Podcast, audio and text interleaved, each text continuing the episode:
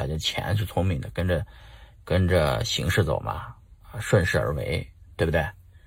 呃，这些年玩币的，跟着我们玩的人，挣钱的，挣大钱的人，大有大有大有人在啊！这些人不吭气儿，也不发视频，也不说，也不参加活动，就是买完币就放在那儿，人家该干干该干嘛干嘛，嗯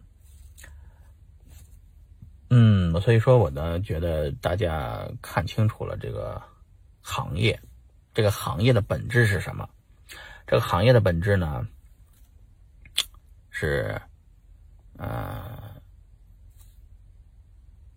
永远劳动所得是不如资本利得的，啊，你再怎么辛苦干，也干不过那些拿着钱生钱的。